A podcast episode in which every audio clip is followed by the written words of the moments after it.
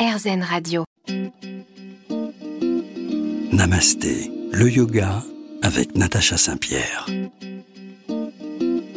Esprit de femme, Women's Spirit en anglais, c'est le nom de ce festival créé par et pour les femmes par deux âmes sœurs, Charlotte Saint-Jean et Catherine Declerc. Lors du week-end du 13 et 14 mai 2023, elle vous convie à découvrir le féminin sacré autour du yoga. Quel est le sens, l'intention et le but de ce rassemblement, mon invité aujourd'hui, Charlotte Saint-Jean, répond à ces questions. Restez avec nous sur RZN Radio.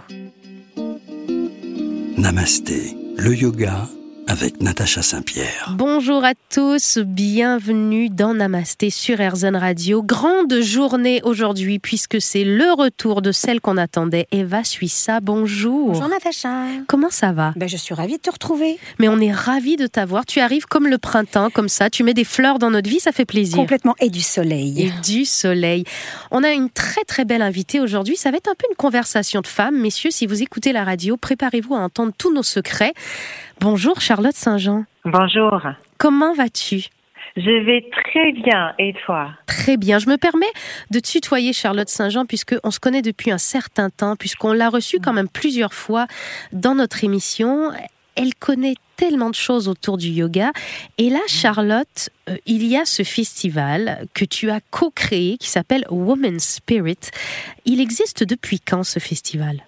Il existe depuis à peu près sept ans maintenant. Et euh, en fait, c'est un festival que j'ai rêvé. J'ai eu une vision de ce festival et je l'ai co-créé avec quelqu'un d'autre au départ, après un petit repos et maintenant c'est revenu avec une autre co-créatrice euh, en Provence. Qu'est-ce qui t'a hmm. donné l'idée de créer un festival pour les femmes? Alors, j'avais déjà créé des festivals à Val d'Isère et à Bordeaux, pas que pour les femmes, mais autour du yoga, de bienveillance. Et euh, j'adore cette énergie. J'adore l'énergie de, de pratiquer en, tribu presque, en communauté en fait.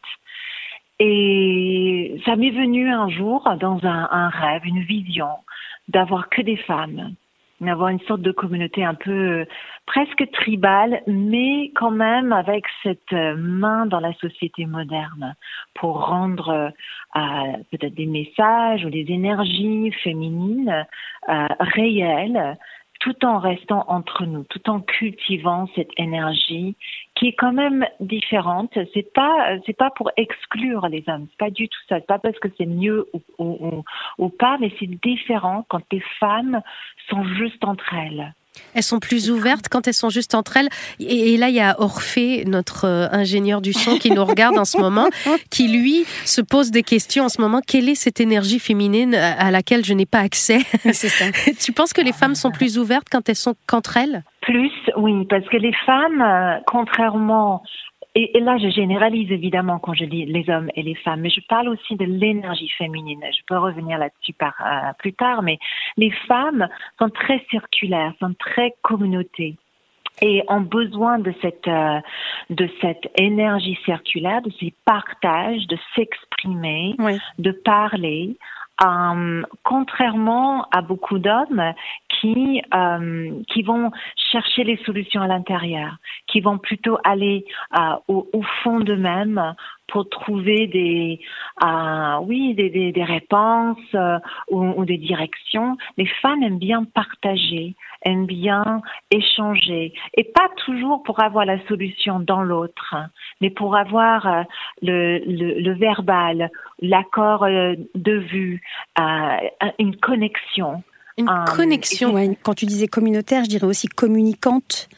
effectivement, on est, on y a moins de filtres quand on est entre femmes, on a moins de filtres on est euh, voilà, on est plus euh, libre de se parler vraiment euh, en tant que tel, quoi. Comme si on avait un mode de pensée similaire et, qu'on se connectait. On va parler de cette connexion tout au long de l'émission, puisque à travers le festival Women Spirit, cette connexion à notre énergie sacrée va se développer. Charlotte nous explique comment. C'est dans un instant. Évidemment, c'est sur RZN Radio. Restez avec nous. Namasté, le yoga avec Natacha Saint-Pierre. Les femmes sont confrontées à un réel besoin, conscient ou inconscient. Elles ont ce sentiment qu'elles doivent tout gérer et tout le temps. Plusieurs femmes en un corps, mère, égérie, femme d'affaires, épouse, sportive, taxi, amie, la liste est longue.